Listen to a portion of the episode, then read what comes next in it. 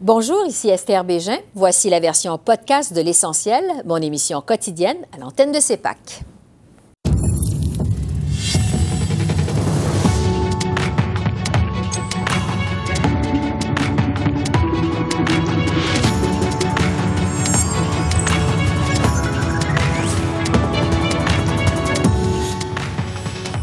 Soir, les conservateurs font adopter une motion pour enquêter en profondeur sur la gestion de la pandémie par le gouvernement Trudeau. On en débat avec notre panel de députés. Québec prolonge d'un mois la période de restrictions sanitaires en raison de la COVID-19. Des propriétaires de gym menacent de défier le gouvernement. Le président de la Chambre de commerce du Montréal métropolitain évoque la détresse du milieu des affaires. Et la gestion de la pandémie se complique autant du côté de Québec que d'Ottawa. L'analyse des politologues Geneviève Tellier et Daniel Bélan.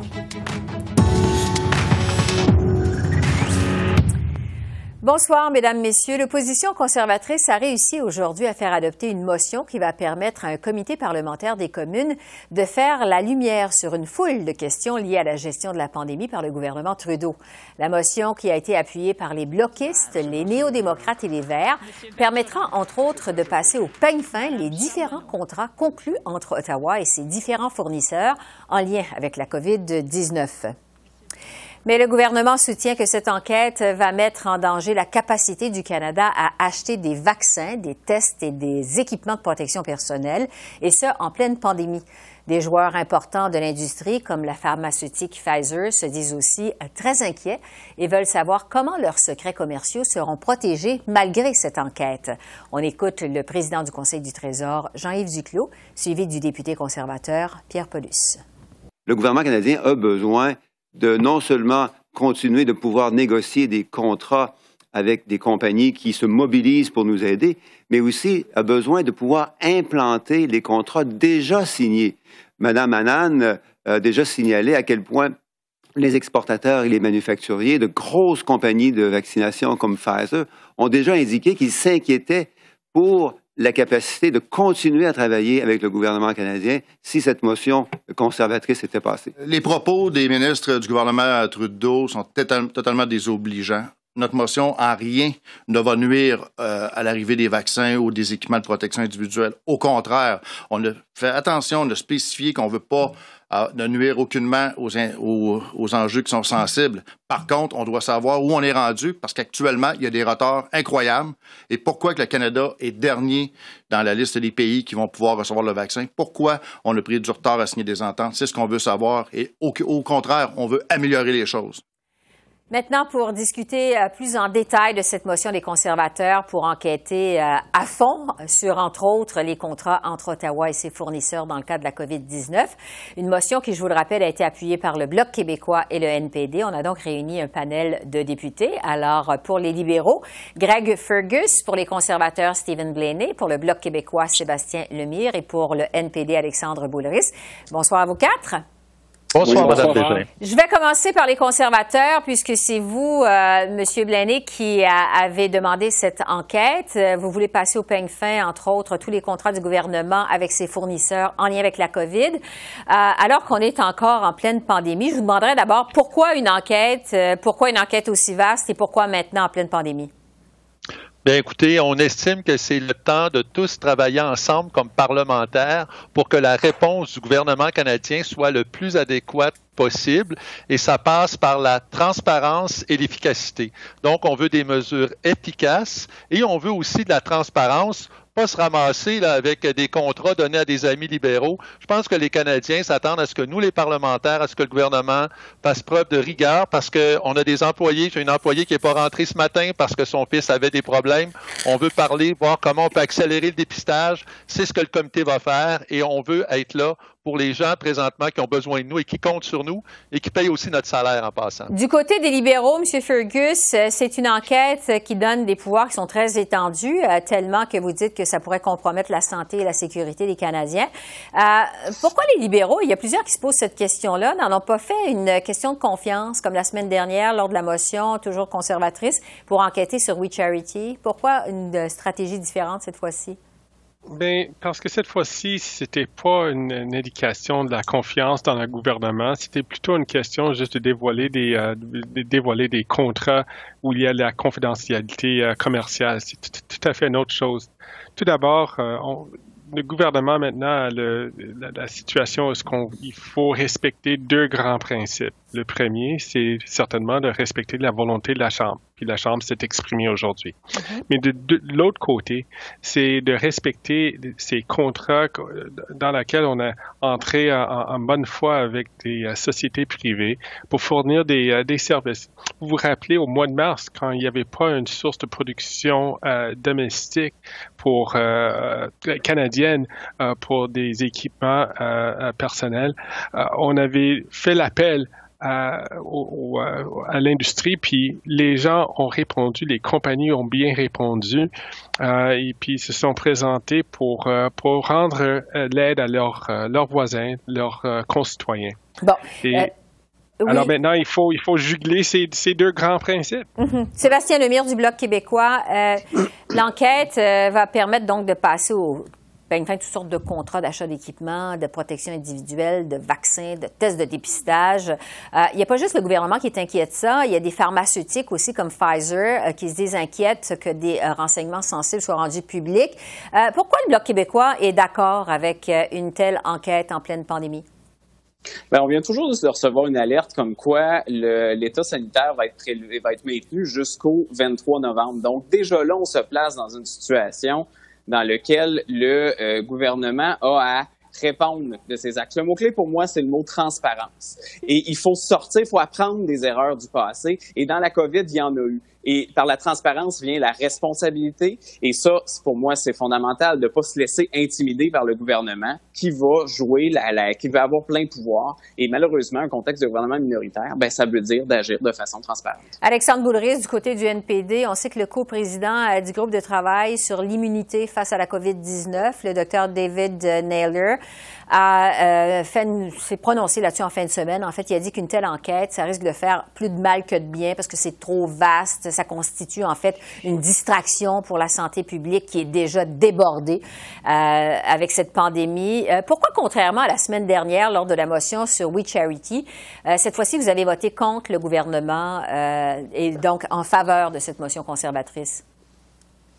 Ben parce que la semaine dernière, le gouvernement avait de manière totalement arbitraire décidé que c'était un, vote de confiance. Alors, euh, on a voulu être responsable et se dire, sur We Charity, on ne va pas plonger les, Canadiens et les Québécois en élection.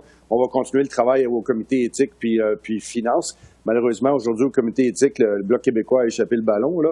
Euh, on comprend pas pourquoi ils ont voté avec les, avec les libéraux. Mais pour le fait d'avoir ce comité-là, pourquoi c'est important? Parce qu'il faut soulever toutes les pierres. Oui, on est encore au milieu de la pandémie, mais justement, il n'est pas trop tard d'apprendre de nos erreurs. Premièrement, on veut avoir de la transparence, savoir s'il n'y a pas de la malversation, mais également, c'était quoi le niveau de préparation qu'on avait? On avait eu le SRAS en 2003, il y avait eu des recommandations, ni les conservateurs ni les libéraux avaient fait les recommandations. On n'avait pas d'équipements médicaux. Il y avait pas le fonds, le fonds d'urgence n'avait pas une scène dedans.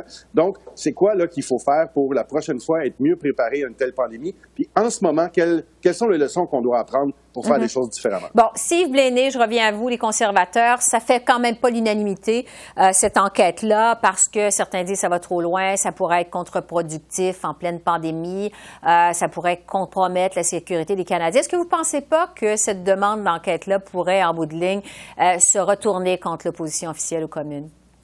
Ben, au contraire, euh, au contraire, vous savez, euh, Esther, euh, le rôle, c'est quoi le rôle du Parlement? C'est d'être le chien de garde du gouvernement.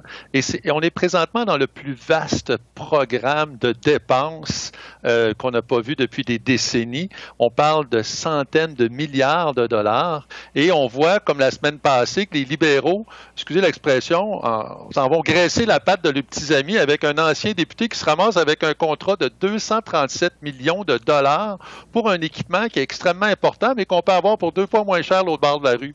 Alors, on a un rôle important à jouer parce que les contribuables sont pas contents de savoir quand les libéraux je leur dis encore, graissent la patte de leurs petits amis mhm. et font ça avec l'argent emprunté des contribuables. Alors, on a un rôle très important et je vous dirais, les libéraux font une campagne de peur, mais César peut dormir sur ses deux oreilles, mais ceux qui ont des choses à cacher, nous, on va aller au fond des choses et c'est notre rôle, c'est notre devoir parce que c'est pas notre argent, c'est l'argent des contribuables présentement qui est, en jeu. Mais encore plus important, c'est la vie des citoyens qui est en jeu avec une réponse adéquate de la pandémie. Et on a vu les libéraux, on le sait, se traîner les pieds. M. Boulris le mentionnait. Euh, en janvier, on sonnait la sonnette d'alarme et les libéraux disaient non, non, non, pas de problème. on va envoyer nos équipements de protection individuelle. je termine là-dessus. On a envoyé leur équipement de protection individuelle en Chine. Ben, Dieu sait si on en a notre besoin et on souhaite qu'il soit manufacturé ici chez nous. Je vais vous laisser le mot de la fin, M. Fergus, des libéraux, euh, parce que M. Blaney vient d'en faire mention euh, de cette affaire de contrat de 237 millions de dollars pour des respirateurs que votre gouvernement a accordé à un proche des libéraux. Ça fait les manchettes, évidemment, la semaine dernière. Est-ce que vous craignez justement qu'avec une enquête comme ça, on apprenne euh, l'existence de d'autres contrats de la sorte, que ça finisse par éclabousser euh, votre gouvernement euh, en bout du compte? Non, loin de là même. je, je, j'accueille avec bienvenue des, euh, cette, cette, examination. Les gens vont voir que euh, on avait bien géré leurs fonds euh, et c'était vraiment.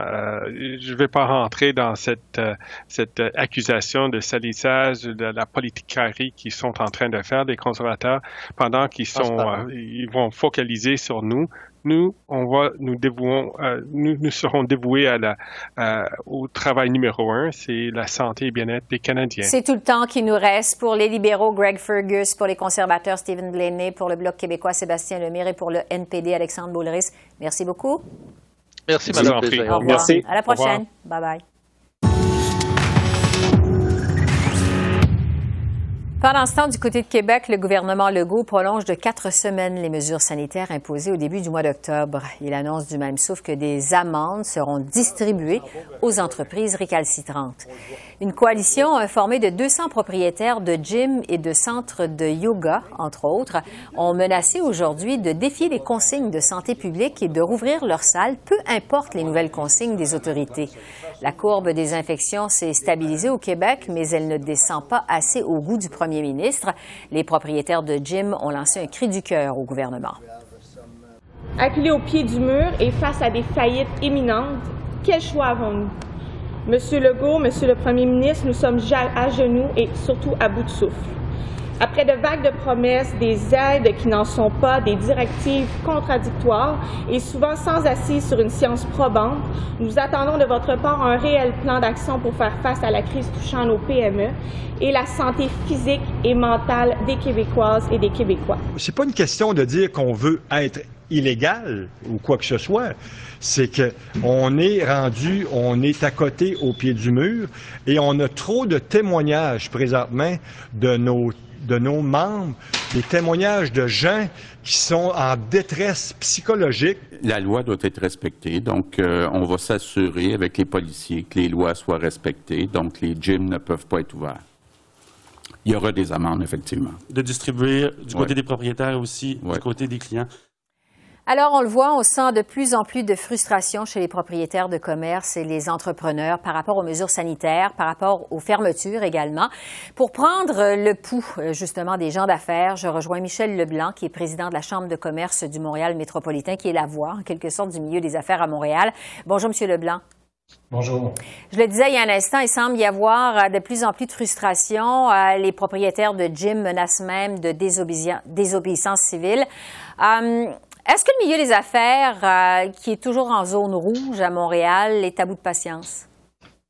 Écoutez, moi, je vois ça sous l'angle de la détresse. Il faut mhm. comprendre euh, que beaucoup, beaucoup d'entrepreneurs, beaucoup de propriétaires de petits commerces euh, ont tout mis dans leur projet de vie. donc, ils ont construit quelque chose. Et, et depuis plusieurs mois, les gens s'adaptent, les gens, les gens s'ajustent. Euh, et dans bien des cas, ils ont fait tout ce qu'on attendait d'eux. Et euh, on leur demande aujourd'hui de poser des gestes qui sont dans le fond des sacrifices. On dit pour l'ensemble de la communauté, pour notre bien-être, vous devez fermer, vous devez cesser vos opérations pendant quelque temps. Euh, pour eux, c'est extrêmement difficile. Et donc, je pense que le premier geste à poser, c'est de les comprendre. Le deuxième geste à poser, c'est de tous s'entendre. On ne doit pas être dans de la désobéissance civile, jamais. Euh, L'État est là, l'État prend des décisions en fonction de l'intérêt collectif, en fonction des données dont il dispose. Et, et à ce moment-là, ben, on doit respecter ça. Et moi, ce que j'entends du mieux des affaires, c'est en général une volonté de se conformer et de tout faire pour le mieux. Ouais. Dernier point que j'amènerais, c'est, euh, je pense que dans la situation actuelle et depuis quelque temps, plusieurs voix s'élèvent pour dire on a besoin de plus d'informations. Le gouvernement prend ses décisions basées sur des données et on doit connaître ces données-là. Ça va aider tout le monde d'abord à accepter les décisions, mais aussi, dans plusieurs situations, à voir si on peut apporter des correctifs. Comment on pourrait faire pour réduire les risques d'éclosion. Donc, c'est très important qu'on communique bien les données, les informations sur lesquelles on s'appuie pour prendre ces décisions-là. Avant qu'on parle justement de la communication, j'aimerais euh, revenir sur un terme que vous avez utilisé quand même qui est très fort. Vous avez parlé du mot détresse d'entrée de jeu. De quelle façon euh, cette détresse se manifeste chez vos membres? c'est un immense sentiment euh, d'impuissance. Hmm. Euh, et, et c'est ça qui crée la détresse. Lorsqu'on peut agir, lorsqu'on nous dit investissez, mettez du plexiglas, faites de la distanciation, euh, déplacez les tables, on peut agir. Lorsqu'on dit aux gens vous pourrez pas avoir autant de clients, ben, les gens revoient leurs coûts, les gens voient les programmes d'aide, les gens se disent je vais essayer de m'en sortir, mais je peux agir. Quand on dit aux gens fermez, restez fermés, attendez, et qu'il n'y a même pas de date claire où on va pouvoir revenir en affaires, c'est ça qui crée la détresse. Mhm. et, et je le dis, le danger auquel on fait face, c'est que pour bien jongler avec un défi majeur qui est de contrôler la pandémie, il faut garder à l'esprit qu'il y a des détresses individuelles, il y a des détresses de famille, il y a des détresses d'affaires qui sont en train de se générer. Donc, il va falloir agir. Je pense que ça passe par de, de l'empathie, ça passe par du respect et financièrement, ça passera peut-être par des programmes d'appui plus généreux que ce qu'on a actuellement pour les aider à comprendre ces propriétaires, ces entrepreneurs qui vont réussir à passer au travers. Est-ce que, euh, justement, au niveau de la communication, euh, des consignes, des mesures sanitaires du gouvernement, qu'est-ce qui pourrait être amélioré? Parce que, visiblement, euh, c'est pas tout le monde qui comprend les, pourquoi on leur demande ces efforts. De quelle façon on pourrait améliorer la communication? Mais je pense qu'il faut qu'on aille vers une plus grande transparence sur là où ont lieu les éclosions, dans quelles circonstances ont lieu les éclosions? Euh, J'entendais la semaine dernière le premier ministre euh, Legault parler de la nécessité de faire davantage de télétravail. Et pas plus tard qu'une semaine avant, j'avais euh, un événement avec euh, Mylène Drouin, la responsable de la santé publique sur Montréal, à qui je demandais qu'est-ce qui se passe dans les tours à bureau? Et elle me disait ça va très bien dans les tours à bureau. D'abord, il y a peu de monde, mais en plus, les employeurs mettent en place les consignes et les employés, les travailleurs s'y conforment. Ensuite, on disait dans le transport en commun, ça se passe bien, les gens respectent, ce ne- ce n'est pas un lieu de transmission. Et puis finalement, j'avais posé la question, est-ce que l'objectif de, 35, de 25% euh, demeure valable pour euh, les tours à bureau? Puis elle avait dit oui. Alors donc, une semaine plus tard, le premier ministre dit, attention, il faut valoriser le télétravail, du danger, mais on n'a pas vu d'informations, on n'a pas vu de statistiques, on n'a pas vu de données. Ça aiderait tout le monde à comprendre la raison pour lesquelles ou les raisons pour lesquelles on prend ces décisions-là et dans une certaine mesure à prendre par la suite des mesures pour bien protéger les travailleurs et les lieux de travail. Donc, pour moi, l'information jusqu'ici sur les mesures à prendre, port du masque, distanciation, dans les ascenseurs, dans les corridors, tout ça est bien communiqué, c'est bien mis en place par les entreprises en général, mais ce qui manque, c'est quand ça ne va pas, qu'on comprenne qu'est-ce qui ne va pas et quelle est l'ampleur du problème. Depuis le début de la pandémie, évidemment, on a beaucoup, beaucoup parlé du centre-ville de Montréal, euh, qui est particulièrement touché par la crise. Euh, il y a un sondage euh, qui a été publié aujourd'hui que 40 des Montréalais songent à quitter euh, Montréal. Donc, c'est beaucoup. C'est 4 Montréalais euh, sur 10. Euh, quel impact on pourrait prévoir de ça sur les commerces, les entreprises la région métropolitaine? Ben, c'est clair que si ça devait se concrétiser, c'est comme ça qu'on détruit une ville, c'est comme ça qu'on détruit un centre-ville.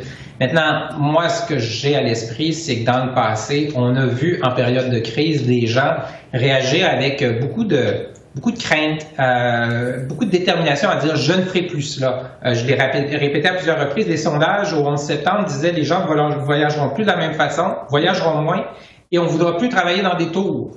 Or, qu'est-ce qu'on a vu quelques temps après, les gens ont commencé à voyager et les centres-villes se sont développés et New York a très bien été. Donc, je me méfie des prophètes ou des oracles qui nous prédisent pendant la crise ce qu'on va faire après la crise. Par contre, ce que j'en conviens, le télétravail en mode hybride, euh, maison-travail, va sûrement se généraliser beaucoup plus. Euh, les gens vont être plus sensibles à utiliser les transports en commun euh, versus la voiture. Il y a beaucoup de choses qui vont probablement évoluer, mais je pense que les villes sont là pour durer. Si je devais rajouter un élément qui ressort clairement, durant l'été, c'est comme si les milieux de travail ont appris comment le télétravail pouvait être une bonne façon de faire mais je vous dirais, depuis un mois, j'entends beaucoup des entrepreneurs, des patrons me dire, Michel, c'est une étude d'anthropologie en temps réel. Or, ce qu'on s'aperçoit, c'est qu'il y a une raison pour laquelle, depuis des millénaires, on veut se rencontrer pour travailler ensemble. Le contact physique, le contact humain, c'est très important pour le lien de confiance et la prise de décision. Oui, ça revient à un besoin finalement qui est élémentaire. Michel Leblanc, président de la Chambre de commerce du Montréal métropolitain, merci beaucoup d'avoir répondu à nos questions. Merci. Merci. Au revoir. Au revoir. Alors, on en a eu une autre euh, belle illustration aujourd'hui, la pandémie qui amène son lot de défis à tous les paliers de gouvernement. Je vais analyser ça avec nos politologues Geneviève Tellier et Daniel Bélan. Bonjour à vous deux. Bonjour. On va commencer par la situation au Québec. Euh, bon, la vie des propriétaires de commerce euh, situés en zone rouge menace de se livrer à de la désobéissance civile. Je vais commencer avec Daniel, tiens, ce soir. Daniel, est-ce que la situation commence à se corser, vous pensez, pour le gouvernement Legault? C'est-à-dire qu'il faut comprendre que M. Legault, c'est euh, un ancien homme d'affaires qui euh, euh, prend l'économie à cœur et aussi qui, tient, qui a vraiment donné une place importante à l'économie dans, dans, dans, sa plateforme et dans son discours politique depuis longtemps. et lorsque les des petites et moyennes entreprises, surtout des petites entreprises dans ce cas-là, se révoltent, c'est sûr que ça, ça crée un problème pour euh, la coalition Avenir Québec, parce que je pense que beaucoup de, de, petits entrepreneurs qui font partie de cette coalition-là, ou au moins qu'il y a une, proximité idéologique entre euh, euh, ces entrepreneurs-là et la CAC. Mm-hmm. Donc, je pense que oui, ça augure mal pour François Legault, surtout qu'on ne sait pas comment on va répondre. Est-ce qu'on va, euh, si les gyms euh, réouvrent sans permission du gouvernement, est-ce qu'on va envoyer la police pour les fermer? Euh, qu'est-ce qui va se passer? Donc, ça pourrait créer du grabuge et des problèmes pour le gouvernement Legault, en effet. Geneviève, parce que s'il y a une constance depuis le tout début de cette crise au mois de mars, c'est bien la popularité du gouvernement de la CAQ qui est vraiment restée très élevée de sondage en sondage. Est-ce qu'on peut penser que l'adhésion des Québécois envers la gestion de la pandémie par le gouvernement Legault pourrait être en train de commencer à s'effriter? Ça se pourrait. Euh, J'ai jamais pensé que ça allait se maintenir de façon aussi élevée dans les intentions de vote ou la popularité. Euh, C'est beaucoup demander aux gens de toujours appuyer le gouvernement sans trop savoir où on s'en va. Puis on peut pas reprocher au gouvernement de pas nous dire où on s'en va. Lui-même le sait pas. Puis c'est tout à fait normal. On l'a dit depuis le début, c'est une crise sans précédent. Alors euh, oui, ça va être difficile pour M. Legault de garder l'énergie euh, et pour lui, pour son équipe et pour la population générale. Et quand on voit des événements comme ceux-ci, de rapidement essayer de corriger le tir. Et ça, on le fait le mieux quand on explique. Alors, pourquoi certains commerces sont visés alors que d'autres ne le sont pas? Je pense que c'est un exercice pédagogique, encore une fois, que va devoir faire le gouvernement Legault. On va faire maintenant un saut du côté d'Ottawa euh, parce que c'est compliqué, là aussi, pour le gouvernement Trudeau. Les conservateurs qui ont déposé avec succès aujourd'hui une motion pour enquêter euh, de fond en comble, en fait, sur la gestion de la crise, euh, de la pandémie. C'est très large, l'opposition qui veut voir tous les contrats conclus par Ottawa avec ses fournisseurs, même si certains obtiennent des euh, contiennent en fait des informations qui sont sensibles. Euh, Daniel, euh, qu'est-ce qu'il faut penser d'une telle enquête demandée par les conservateurs? Ben écoutez, je pense que les, conservateurs et avec l'appui du bloc veulent vraiment un peu trouver de, nouveaux problèmes ou des. C'est le but, c'est en, fin de compte, c'est d'embarrasser le gouvernement Trudeau euh, en essayant de trouver des anomalies dans, dans des contrats, dans euh, aussi parce que bon, le, Canada aurait pu répondre euh, de façon plus efficace à la pandémie, on le sait déjà. Donc, en, en, ayant accès à plus de documents, y compris les documents avec des informations sensibles, on va essayer de, de, de regarder tout ça de près, d'avoir le comité bon, un comité sur la santé qui va, qui existe déjà, mais qui va mhm. regarder, qui va explorer ces documents-là. Et c'est sûr que c'est de mauvaise augure pour le gouvernement Trudeau, même si c'est pas comme le, le, comité spécial qu'on avait avec les conservateurs euh, avait mis de l'avant cette idée-là d'un comité sur euh, sur euh, We Charity et la corruption libérale entre guillemets. Donc c'est pas la même chose, mais ça a quand même suscité des des réactions négatives de la part de certaines de ces compagnies-là qui ont avec le qui ont fait affaire avec le gouvernement, mais aussi de fonctionnaires et des libéraux eux-mêmes qui disent que ça, ça va être une diversion sur le travail des fonctionnaires et de l'État fédéral pour répondre à la pandémie qui continue, c'est pas fini. Donc, euh, il y a toujours un, désaccord là-dessus, mais euh, donc c'est une mauvaise nouvelle euh, le, pour, pour les libéraux, le, le, fait que ces, ces documents-là vont, vont être euh, rendus publics ou en tout cas vont être disponibles aux membres du comité euh, sur la santé. Geneviève, qu'est-ce qu'il faut penser? Du fait que les libéraux ont décidé de ne pas en faire une question de confiance? Ils n'ont pas adopté finalement la même stratégie euh, que la semaine dernière. Daniel en parlait il y a un instant avec la motion sur, pour enquêter sur We Charity. Moi, je pense qu'ils sont en train de donner un peu aux conservateurs euh, la corde pour se pendre. Je vais m'expliquer. C'est-à-dire que euh, c'est pas une bonne idée ce comité-là. Euh, ça va juste montrer que l'opposition veut embarrasser le gouvernement pour les mauvaises raisons. Et là, le gouvernement libéral va pouvoir dire un peu plus tard à la, à la population, ben, regardez ce que les conservateurs font, c'est tout à fait contre-productif. Et donc, on aurait une bonne raison d'aller en, en, élection. Ce qu'ils n'avaient pas fait la semaine passée, c'est-à-dire, moi, j'ai l'impression que les libéraux veulent aller en élection, mais il faut expliquer pourquoi et il faut pas que les libéraux soient eux-mêmes blâmés d'aller en élection. Alors, en donnant la place aux conservateurs pour que les conservateurs eux-mêmes donnent des mauvaises raisons, je pense que par la suite, les libéraux auraient bon jeu de dire, ben, regardez, là, ça s'en va nulle part, ce comité-là, ça nous empêche de travailler, les entreprises sont contre ce comité-là, les fonctionnaires aussi, et donc, éventuellement, ça pourrait déboucher euh, sur un vote de, de non-confiance. Alors, encore une fois, je vous dirais cette semaine, l'avantage aux libéraux, qui la jouent assez bien, cette carte-là, et euh, c'est aux conservateurs et au Bloc de faire la démonstration qu'un tel comité est nécessaire. Puis pour moi, je suis pas encore convaincue que ce soit le cas. Sur la pandémie, euh, de façon générale, maintenant, euh, on le voit, c'est de plus en plus difficile, même si euh, les Canadiens font des efforts, le nombre de cas demeure élevé, surtout au Québec et en Ontario. Le gouvernement de Doug Ford a justement annoncé aujourd'hui qu'il allait présenter un budget, c'est le 5 novembre, je pense. Daniel, je vous demanderais, quel est le plus grand défi pour les gouvernements pour les semaines et les mois à venir, selon vous? Ah ben le, grand défi, évidemment, c'est l'équilibre entre euh, l'économie et la santé publique. Et ça, mm-hmm. c'est les, les, gouvernements vraiment euh, ont de la difficulté de, de trouver le, bon équilibre, un équilibre qui change hein, euh, en fonction de la situation sur le terrain en matière de, de sanitaire. Et donc, trouver cet équilibre-là, c'est difficile. On l'a vu au Québec, il y a eu des problèmes euh, lors de la réouverture des écoles il y a quelques mois. Il y a, a là, on a le débat sur les gyms. Euh, donc, euh, est-ce qu'est-ce qu'on doit, qu'est-ce qui doit rester fermé, qu'est-ce qui doit être ouvert, comment favoriser quand même la reprise économique, mm-hmm. mais sans que ça ait un, un, un coût significatif en matière de santé publique, sans que ça engorge les hôpitaux et que ça mène à la mort de plus de gens. Donc ça, c'est c'est tous les gouvernements euh, dans les pays occidentaux en tout cas, et ailleurs dans le monde, qui doivent affronter ce défi-là et c'est pas facile.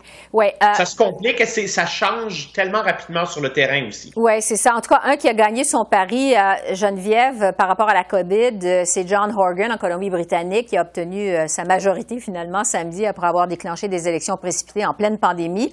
Est-ce que c'est justement sa gestion de la pandémie qui lui a fait gagner son élection? Euh, un, un, facteur extrêmement important, oui. Puis c'est très convaincant. C'est 55 comtés. Il y en mhm. avait besoin de 44. Il y en avait 41. Alors vraiment, victoire sur toute la ligne. On verra avec euh, le dépouillement des votes qui restent parce qu'on n'a pas tous les résultats pour le vote par la poste si ça se maintient, mais c'est clair. Alors oui, très bonne gestion de la crise. Mais je voudrais qu'il y ait un autre facteur qu'on voit depuis qu'il est arrivé au pouvoir. C'est la façon qu'il a de collaborer avec les autres partis. Et ça, c'est reconnu. La population aime beaucoup plus la collaboration que la confrontation. Puis M. Organ a collaboré depuis trois ans avec les Verts et, a été capable de montrer à, la population colombie-britannique qu'il était l'homme de la situation et qu'il était prêt au compromis. Et euh, à mon avis, c'est ce qui explique la grande victoire qu'il y a eu en fin de semaine. Et on va garder un œil sur les élections en Saskatchewan ce soir. Geneviève et Daniel, merci beaucoup. Merci. À la semaine prochaine. Bye bye. Et puis en terminant, euh, je vous invite justement à regarder la couverture des élections en Saskatchewan ce soir à compter de 22 heures, donc une couverture spéciale à notre antenne. Alors voilà, c'est comme ça qu'on a vu l'essentiel de l'actualité de ce lundi 26 octobre sur la colline parlementaire à Ottawa. Esther Bégin qui vous remercie d'être à l'antenne de CEPAC, la chaîne d'affaires publiques par câble. Je vous souhaite une excellente fin de soirée et à demain. Au revoir.